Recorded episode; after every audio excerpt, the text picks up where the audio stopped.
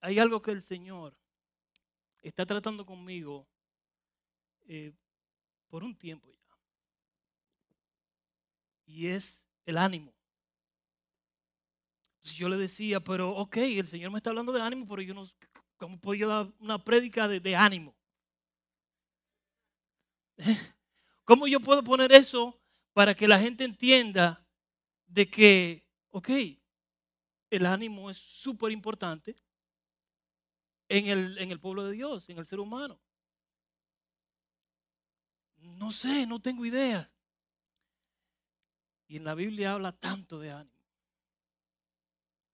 Y se ve que es súper importante. Eh, vamos a buscar en Proverbios 17, versículo 22. Este versículo que dice, tuve que comprar unos lentes esta mañana porque yo no puedo leer, necesito lentes para leer. Y eso es lo peor porque para, para ver de lejos no lo necesito. Tengo que estar quitando y poniendo, quitando y poniendo y se pierden. Ya he botado unos cuantos. ¿Eh? Así que vamos a Proverbios eh, capítulo 17, versículo 22, que nos habla de 17, 22. Perdón, que tengo... No, no, aquí dice, gran remedio es el corazón alegre, pero el ánimo decaído seca los huesos.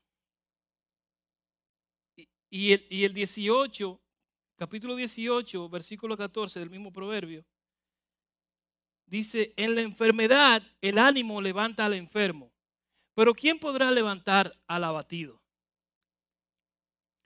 Y yo me quedé pensando en, esto, el ánimo, el ánimo, ¿cómo yo puedo poner el ánimo? Yo sé que muchos de nosotros estamos pasando por momentos difíciles. No solamente por la pandemia, desde que empezó la pandemia, pero desde antes, desde mucho antes. Muchos personajes bíblicos, los cuales nosotros hablamos hoy en día, también pasaron por estos periodos eh, eh, de emociones bajos. Así yo me sentía por mucho tiempo. Sin ánimo, eh, por muchas cosas y el desánimo no viene solamente por porque hay muchas cosas que están sucediendo, influye, pero también puede ser algo de dentro de ti. Yo empecé a beber vitaminas, yo empecé a beber, mandé a buscar a Santo Domingo eh, multivitamínicos y que complejo B y que esto. Mi problema no era muscular. Porque mira,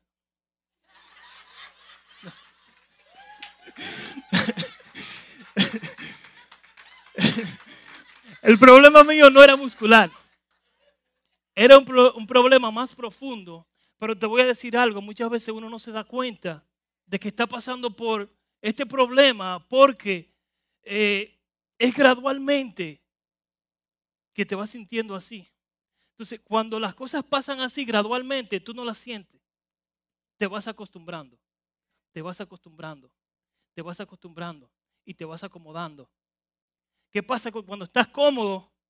¿Quién se quiere mover de la comodidad? Ayer estábamos hablando, eh, mi cuñado Gaby eh, y Carlos, y, con mi esposa estábamos hablando de, la felicidad. Y yo decía, no, que la felicidad no está en las cosas, eh, la felicidad no, no, no, importa las cosas que tú tengas, si son buenas, si son esto. Y ellos me estaban hablando de comodidad. Sí, pero si tú estás cómodo, te ayuda a la felicidad. Cuando tú estás cómodo, tú no quieres estar incómodo. No te quieres mover de ahí. Pero la gente que ha tenido éxito en la vida prefiere estar incómodo. Prefiere estar incómodo porque ellos saben que el que está cómodo no se mueve. y el agua estancada se pudre. La gente que ha tenido éxito prefiere estar incómodo y moverse. Y moverse. Y moverse. No, no, ya estoy muy cómodo aquí. Tengo que salir y tengo que hacer algo. Porque no te puedes parar. Ellos no se paran. Hay algo que tenemos que aprender. Yo quiero contarte la historia de, este, eh, este profeta que es muy querido por el pueblo. El profeta David, el profeta Elías. Y quiero contarte la historia, eh, parafrasearla más o menos, para que tú la conoces ya. Pero es posible que influya lo que tú ves, el ambiente que, donde te mueves, pero también el desánimo puede venir en momentos donde estás en high, momentos donde estás en victoria, en momentos donde, donde, donde todas las cosas están bien. Puedes tener desánimo. Las fuerzas se te, pueden ir. Este profeta que hizo milagros que, que parecen imposibles hoy en día, bajar fuego del cielo, decirle a la lluvia, eh, no más. Tres años después, baja lluvia y va a la lluvia. Aparecer aceite, harina para la, para la viuda. Son cosas que tú dices, no, eh, eh, eso es imposible. Y este hombre la hizo.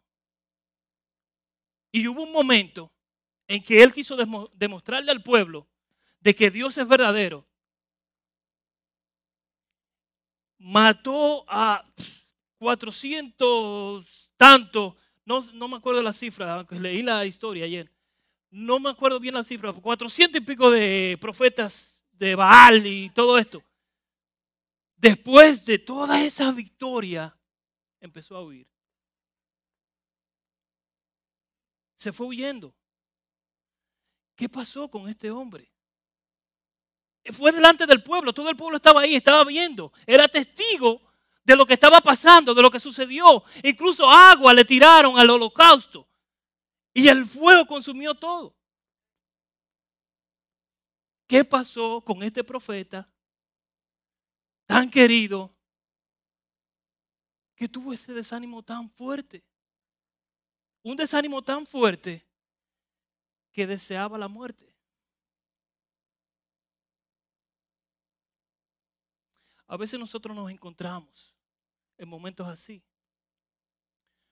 No importa las posesiones que tengamos, no importa los éxitos que, hayamos logrado, no importa dónde estemos en nuestras vidas, estamos desanimados. ¿Qué pasa? ¿Por qué? Muchas veces esos mismos éxitos que hemos logrado nos desvían la vista. La quitamos de donde realmente debemos tenerla, que es Dios.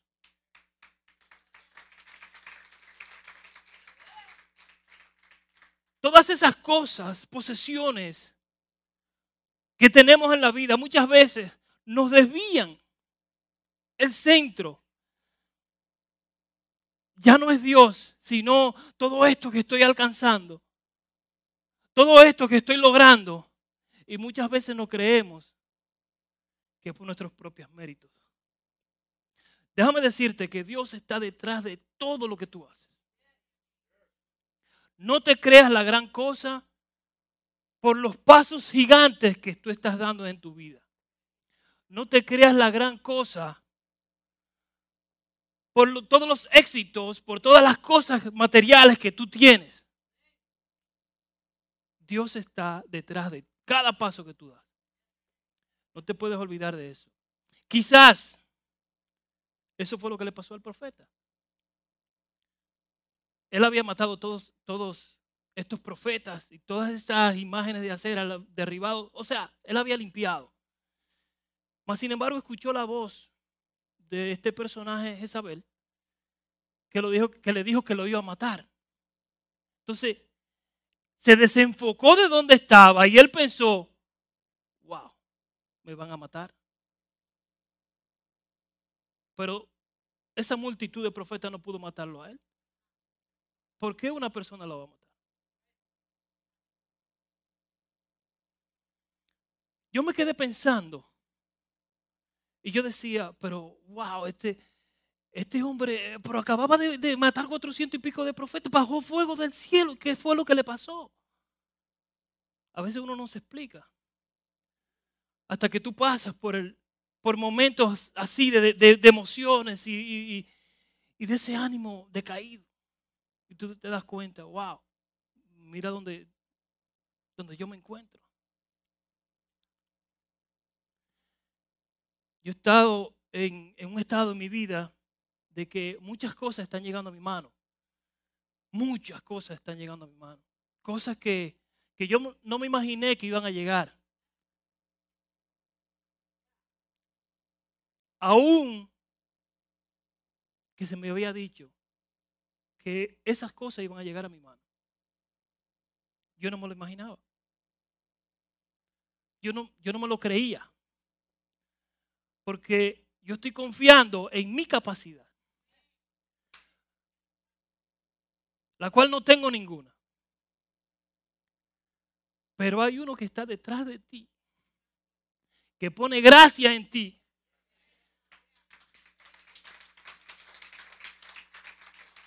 Que está haciendo cosas por ti. Que tú no te das cuenta. Hay testimonios en mi vida que yo digo, es que no soy yo, es que, o sea, yo no, no, tengo la capacidad de hacer nada de esto, yo no tengo la capacidad de negociar esto con nadie. Ni siquiera hablo el idioma.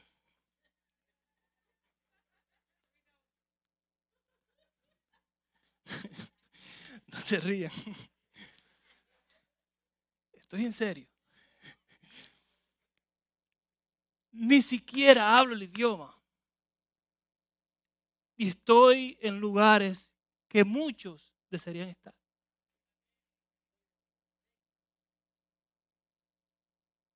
Pero no soy yo. Eh, hay alguien detrás de mí moviendo las fichas, así mismo como, como pasó con, con José. A José le pasaron tantas cosas. Él soñó que iba a ser gobernante, que iba a gobernar sobre sus hermanos, que iba a ser... Pero todas las cosas que iban sucediendo en su vida no indicaban nada de lo que el sueño decía. Mas, sin embargo, José no se desenfocó. José, la palabra se cumplía de José. La palabra que decía, todas las cosas obran para bien, se cumplía en José al pie de la letra. Porque muchas veces nosotros nos desenfocamos y empezamos a mirar con nuestros propios ojos. Entonces, la perspectiva tuya la, perspectiva mía es la que entonces empieza a dominar tu vida y te olvidas de la perspectiva de Dios. Para Elías solamente quedaba él. Para Dios quedaban siete mil que no habían doblado, rodillas. Elías se encontraba en, una, en un desánimo, podría decir, en una depresión tan fuerte, que él quería morirse. ¿Cómo, cómo Elías llegó ahí? ¿Cómo, se, cómo, cómo esa perspectiva de Dios, porque él veía a través de Dios. El bajar fuego del cielo es algo que se ve imposible hoy en día, aunque se hace todos los días. Porque hay muchos milagros que nosotros lo tomamos literal, pero que hay muchos milagros que se están dando en nuestras vidas hoy en día que no lo tomamos como milagro. Hay cosas que suceden en nuestras vidas que no se lo da, no le damos, eh, eh, no le damos el crédito a, a Dios. Mas sin embargo, tenemos que entender que cada paso que damos, Dios está detrás. Dios nos está abriendo caminos. No es no es tu fuerza. Amén. Pues yo me venía sintiendo así, mal, desanimado. Yo pensaba que era un eh, eh, eh, cansancio, yo pensaba que era como la casa, tanto trabajo que tenía, cada vez que yo veía esa casa desbaratada, yo decía, wow. Muchas veces me sentaba en el mueble y no hacía nada. ¿Cuántas veces tú en tu vida estás sin hacer nada? Quizás ves el desorden que hay en tu vida. Quizás ves que, wow, no puedo arreglar, yo no puedo, estás mirando con tu fuerza, o sea, yo no puedo hacer esto. No creo que voy a llegar, no creo que lo voy a lograr. Es demasiado para mí. Y te sientas, porque te sientes abrumado. Pero yo te voy a decir algo. El pueblo de Israel, antes de tomar la tierra prometida, mandaron 12 espías a, reconocer la tierra. Los 12 espías vieron la misma cosa, andaban juntos. Y cuando ellos volvieron a dar el reporte, 10 de ellos dijeron, la tierra es como dijo Dios. O sea, fluye leche y miel. Es cierto. Pero lo que nosotros vimos, o sea, lo que ellos vieron, era que habían eh, eh, gigantes en la tierra y que ellos no iban a poder. Como que se le olvidó todas las cosas que Dios venía haciendo desde Egipto, que abrió las aguas, que las plagas, que el maná, que el fuego de noche, que la que, eh, nube de día, todo eso se olvidó. O sea, ellos lo que vieron fue ellos. Oh, con mi fuerza yo no puedo. Con mis fuerzas yo no puedo. Y es cierto. ¿Y dónde queda Dios en todo esto? ¿Dónde has dejado a Dios en todo esto? ¿Por qué te desanimas? Este Josué y Caleb vieron lo mismo que vieron los otros diez. Y ellos dijeron, nosotros vimos y la tierra fluye leche y miel. Y sí, hay gigantes. Pero Dios está con nosotros. Dios está con nosotros. Es más, tú sabes lo que dijo Josué y Caleb. Son pan comido. Y ustedes saben lo que es pan comido, ¿verdad? Un pan sin comer, ¿sabe qué? Un pan es un pan. Comido ya se vuelve otra cosa.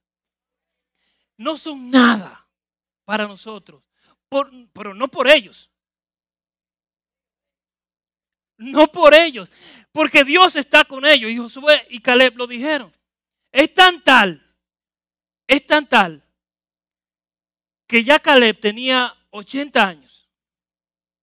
No tenía fuerza física, pero tenía el mismo ánimo que cuando tenía los 40, cuando fueron a ver la tierra. ¿Y sabes qué? Él sabía que Dios estaba con él. Y un viejito de 80 años fue y conquistó un monte que se le había entregado un tiempo atrás. Que se le había prometido un tiempo atrás. Él dijo, es hora de yo tomarlo. Yo me siento igualito, tengo la misma, la misma, eh, eh, el mismo ánimo. Lo voy a tomar, Dios está conmigo. Y fue y lo hizo. Yo me he dado cuenta que el pueblo de Dios no sabe que Dios está con él.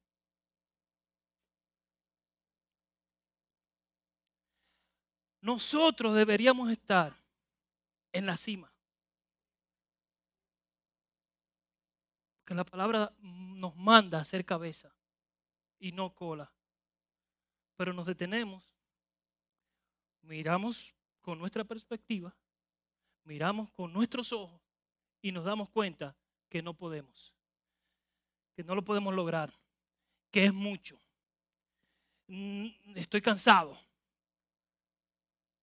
Muchas veces empezamos y a la mitad nos cansamos, como le pasó al pueblo de Israel cuando estaba construyendo el muro. Empezaron, vamos, y no pudieron terminarlo en el tiempo que ellos establecieron, lo dejaron a la mitad. Ahí, ¡pum!, se desanimaron. Se sintieron cansados.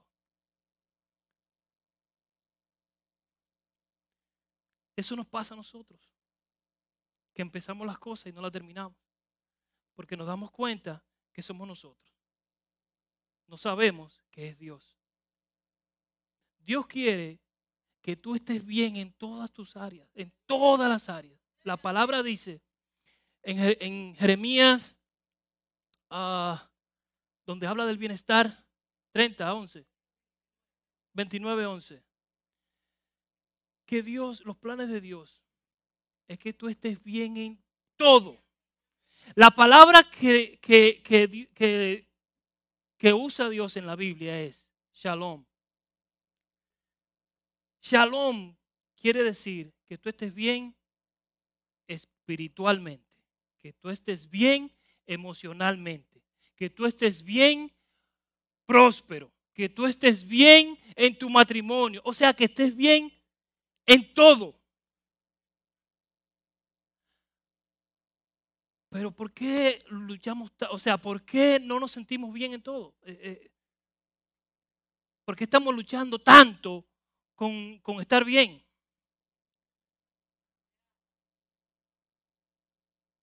Estamos viendo con la perspectiva de nosotros. Sacamos a Dios de la ecuación ¿Tú sabes cómo estamos tratando a Dios? Como un ser poderosísimo, pero que está en otra galaxia. Sí, Dios, eh, Dios, creador del cielo, de la tierra, del universo, de todo lo que habita en la tierra y todo lo que hay en todos lados. Pero no está aquí. Está allá. Y su respeto para Él. Pero Dios quiere que tú, lo, que tú te acerques a Él. Porque Él no está allá.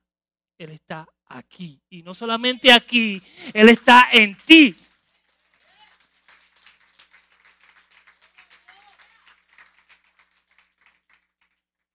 Y ese fuego que ahorita estábamos cantando y que Espíritu Santo ven, el Espíritu Santo está en ti. Deberíamos cantar, Espíritu Santo, haz. Yo te doy permiso. Espíritu Santo, haz en mí y a través de mí. Te doy el permiso. Te doy el dominio y el control de mi vida. Haz. Y yo sé que el fuego lo vas a sentir.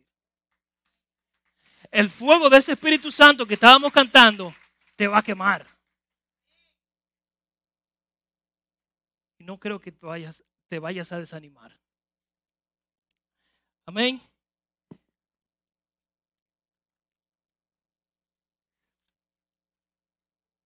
Sí, porque muchas veces nos sentimos, nos sentimos eh, bien desanimados, no nos damos cuenta por qué, pero yo creo que es la perspectiva de Dios la que no estamos dejando, o sea, no estamos dejando que Dios, o no estamos viendo a través de los lentes de Dios. Porque eh, el, profeta Elías pensaba que era él solo. Dios tenía más. Posiblemente José eh, no entendía, o los hermanos de José entendían que lo habían vendido y era un esclavo. Para Dios, el ser esclavo en Egipto lo acercaba al palacio. Sí, muchas veces no vemos las, cosas como Dios la ve. Y es normal que no la veamos así en nuestra naturaleza. Pero si empezamos a cambiar, porque ese, es, el, ese es el meollo del asunto, porque cuando eh, cuando mi esposa estaba hablando conmigo, e- ella me decía, pero ¿por ¿qué era lo que te decía el Dios? Y yo le, yo le decía a ella, es que Dios, no sé, Dios trata conmigo de una manera diferente. Dios me da un consejo. Dios no me da una prédica. Dios me da un consejo. Me dice esto y esto. Y e- ella me preguntaba, pero por qué? eh, ok, desanimado, pero ¿por qué te sientes desanimado? ¿Qué debes hacer? Porque tú tienes que decirle al pueblo qué tiene que hacer para salir del desánimo. Pues el Señor me decía, renovar tu mente. Renovar tu mente.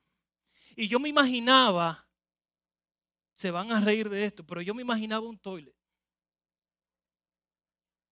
sucio, que cuando tú flush, agua limpia reemplaza la suciedad. Está sucio el toilet, quizá con tantos disparates que nos llenamos de hoy en día, quizás de tantas malas noticias, de tantas cosas que están pasando, quizás por, por que, que la pandemia, que la vacuna, que, que todas estas cosas, que el huracán, que las inundaciones, que, que los talibanes, que todas las cosas que están pasando son malas noticias y nos están llenando de disparates. Hay que flochar el toilet.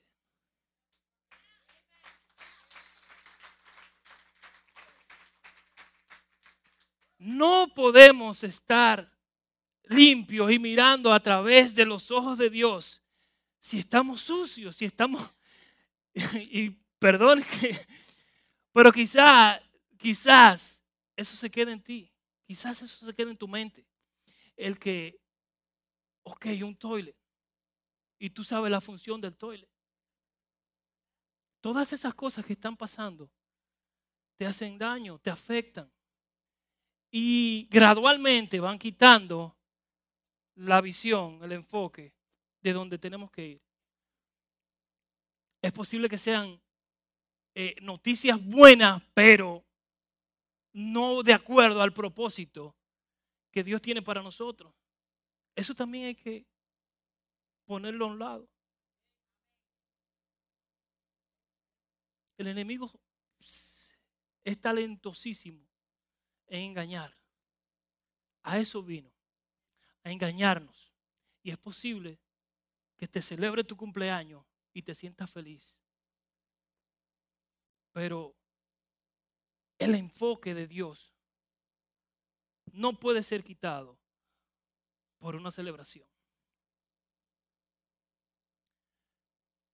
Siéntate en tu casa y acuérdate del toilet. Sí, pon tu vida como que es un toilet y te vas a reír y puede ser jocoso, pero te vas a recordar. Te vas a recordar de que tu mente tiene que ser renovada. Y tú sabes que las noticias malas están, porque eso es lo que vende. La noticia mala es lo que vende. Es muy raro tú ver una noticia buena en la televisión. ¿Cuánto eh, eh, se, celebró el, el 20 aniversario de, de las torres eh, ayer? La, la hija mía me estaba haciendo preguntas de una tarea que ella tiene, eh, preguntándome eh, dónde estabas cuando pasó lo de las torres. Y, yo le estaba diciendo, y estaba en tal sitio y todo eso, y me hizo una pregunta al final. Me dijo, ¿qué tú recuerdas? ¿Qué es lo que más tú recuerdas de, de lo que pasó en ese día? ¿Qué te marcó? ¿Qué, qué esas cosas que como que te impactan? Quizás ella iba a pensar que yo le iba a decir, oh, como ese avión entró a esa torre, eh, cómo se cayeron esas torres y todo eso. Y yo le dije algo que me marcó y yo siempre me recuerdo de eso. Cada vez que llega esta temporada de 9-11, siempre llega esa imagen a mi mente. Yo estaba en la 40, yo estaba en el 81 cuando, sucedió, cuando sucedieron estas cosas y ya no habían trenes ni autobuses, no pasaban de la 42. Desde ahí yo vivía en Brooklyn y yo tuve que caminar de la 42 hasta Brooklyn, porque nadie entraba a la ciudad, nadie podía entrar a la ciudad, solamente podían salir, pero a pie, porque no había eh, transporte. En medio del caos, sirenas por aquí, sirenas por allá, el polvo y todo eso, yo iba cruzando el Brooklyn, Bridge. Y cuando ya iba llegando a Brooklyn, había mucha gente, mucha gente, mucha gente que venían lleno de polvo porque quizás estaban cerca de las torres, pero también había mucha gente que estaban entregando agua y entregando eh, eh, eh, comida y, cosas a la gente. Y yo, eso fue un impacto fuerte para mí, porque en Santo Domingo no se ve eso. Que está pasando una tragedia, la gente lo que está pensando en, noticias o, cómo sacar el provecho de, esas cosas. Y yo veía gente de, de negocios, de bodegas que ponían eh, lleno de agua y cosas y con hielo y todo y dándole agua a la gente que venía, que iban de aquí, eh, que iban de la ciudad para Brooklyn. Y eso yo decía, wow, en medio de todo esto, en medio de, tanta maldad eh, que, sucedió con este acto terrorista, tantas personas que, están muriendo, también hay bondad, también hay gente buena. Y tú sabes que hay mucha gente que se acuerda de del 9-11. Hay mucha gente que se acuerda de la tragedia. Yo me acuerdo de esa gente que estaban tirando agua ahí, a los lo necesitados. Eso impacta. Cada vez que tú haces algo bien para otra gente, impacta. Así que, sí, hay cosas que están pasando. Hay noticias malas. Hay huracanes que están viniendo. Hay inundaciones. La pandemia todavía está haciendo estragos con mucha gente, aunque han mejorado bastante. Pero también hay un pueblo de Dios que tiene que hacer cosas buenas para que sean recordados siempre, así como yo recuerdo ese, ese momento. Amén. Yo quiero también hablarte de, la historia de, de, Gedeón. ¿Cuántos conocen la historia de Gedeón? Gedeón estaba escondido. Y ese sí tenía por qué esconderse. Porque había un pueblo numeroso, que la Biblia cuenta que cuando se juntaban entre camello y, gente, eso era un mar de personas que venían y le robaban las cosechas de, de ellos. Le robaban todo lo que tenían y lo dejaban sin nada. Y él estaba escondiendo lo que estaba lleno de miedo. Y eso hace. El miedo viene cuando quitamos nuestra visión de Dios. Cuando empezamos a ver nuestra perspectiva, cuando estamos en nuestro camino, nuestro camino, no en el de Dios. O sea, pensamos que estamos en el camino de Dios, aunque gradualmente nos hemos desviado, viene el desánimo, viene la desesperanza, viene el miedo. ¿Tú sabes dónde estaba Elías? Debajo de una matica. ¿Dónde estaba Gedeón? Escondido, eh, eh, tratando de, de, salvar su, su cosecha y su cosa. ¿Dónde te encuentras tú? Tú deberías hacer un análisis de tu vida, porque yo sé que yo no soy el único que pasa estas cosas. Yo no soy el único que siente miedo. Yo no soy el único que a veces se desenfoca, que se desanima que pierde la esperanza. Si pasa, si esta gente, si el rey David se desanimó en un tiempo, si el profeta Elías se desanimó en un tiempo, si Gedeón se desanimó en un tiempo, si esta gente tuvieron miedo, yo sé que tú también tienes miedo. Yo sé que tú también te desanimas. ¿Qué pasa? Yo estaba buscando en el internet, yo decía, pero ¿Qué, podría, qué podría decir? Eh, ¿Cómo podríamos combatir el desánimo? Aunque ya dije lo esencial que, que es renovar tu mente. Pero hay cuatro causas de desánimo en la vida del ser humano. El primero es el cansancio. El cansancio. Muchas veces nos cansamos porque estamos haciendo algo y no vemos el fruto. E-, ese algo es tan, tan fuerte que nos agota. Y está bien. Pero si tú piensas que eres tú que lo estás haciendo, te agota más rápido. Si tú no llevas a Dios, o sea, si tú no pones a Dios en tu enfoque, en tu, en tu vida, que sea dueño de tus emociones, que sea dueño de tus fuerzas, te cansas, te cansas. Te cansas. Hay veces que tú ves que es demasiado y no, no, no vas a poder. Te vas a cansar. Después de esto llega la frustración. Te frustras. ¿Por qué? Porque no ves los frutos que tú esperabas. Estás haciendo algo. No solamente te sientes cansado, piensas que ya no lo vas a lograr, estás frustrado. Frustrado porque no ves un cambio, pero tampoco cambias tú. Si tú quieres ver, si tú quieres ver algo diferente en tu vida, entonces tienes que hacer algo diferente en tu vida. ¿Mm? Date cuenta que si te desenfocaste, muchas veces uno no se da cuenta. Yo he pasado mucho tiempo que, sí, pero yo estoy en Dios, yo toco el bajo en la iglesia y yo, sí, y, a veces canto en el baño. Pero realmente estoy desanimado, estoy desenfocado, estoy cansado, estoy frustrado. Me siento fracasado.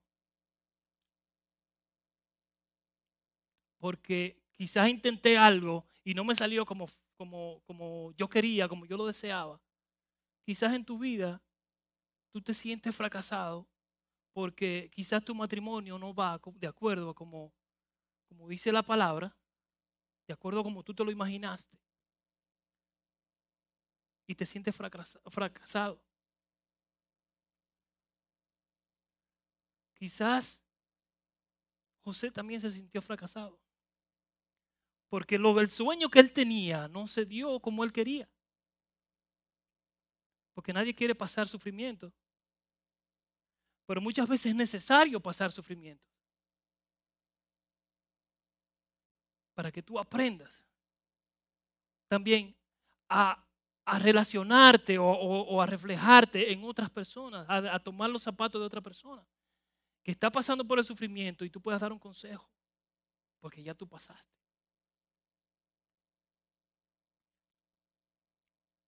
Y el cuarto es el miedo que viene después de todo esto. Te sientes cansado, frustrado y ahí viene el miedo. ¿Sabes qué es el miedo? Es la sensación de desconfianza que, que impulsa a creer que ocurrirá algo contrario a lo que se desea. Va a ocurrir algo que tú no quieres que pase. ¿Sabe qué es lo contrario al miedo? La esperanza, la, la fe. La fe es la misma definición. Confianza de lograr algo que deseas que se realice. Esa es la esperanza. La fe es que tú estás seguro que algo va a pasar. Tú, tú estás seguro de eso. Y pasa. Entonces, una vez empezamos a que el miedo sea lo que nos domine, el pueblo de Dios no se mueve. Una de las cosas que yo pienso que el pueblo de Dios está donde está. Hemos avanzado muchísimo. Pero es posible que debiéramos estar más lejos. Y es porque le damos más crédito al miedo que a la fe. Es así, lamentablemente. Le damos más crédito al miedo que a la fe. Porque no nos ponemos los lentes de Dios, vemos con nuestros lentes y la palabra nos dice que es mucha la mies y es cierto. Entonces, como es tanto, nos, sentimos cansados. Muchas veces venimos y, y empezamos fuerte, fuerte, nos cansamos a la mitad, nos sentimos frustrados porque quizá la otra persona no está haciendo lo mismo que uno hace. Entonces, ahí empieza el miedo y nos estancamos. El miedo no nos deja hacer nada. Entonces, ¿quién quiere ponerse los lentes de Dios? Yo creo que es tiempo. Es tiempo de tú relacionarte con, relacionarte con tu Padre, que no está en otra estrella, en otra galaxia. Él está aquí y está en ti. Es tiempo de que tú le des el dominio y el control de tu vida.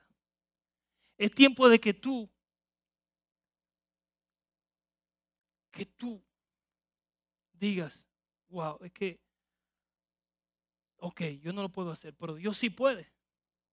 Porque Dios lo puede hacer todo.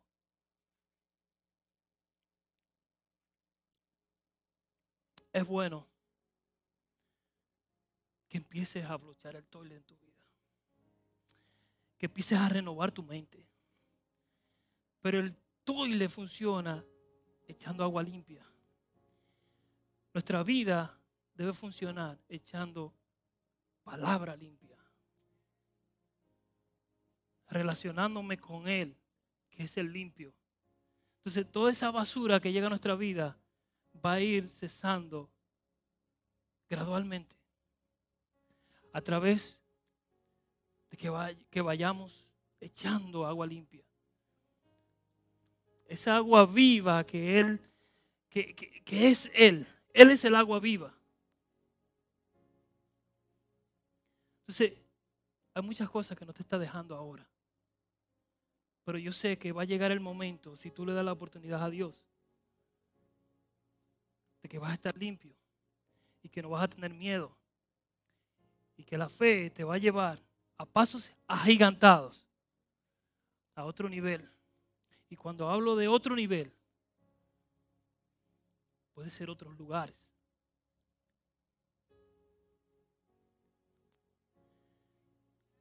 Yo quiero agradecer a, a todas las personas que estaban conectadas a través de Facebook y YouTube es bueno que, que este mensaje lo, lo agarres, lo abraces y puedas hacer algo con él.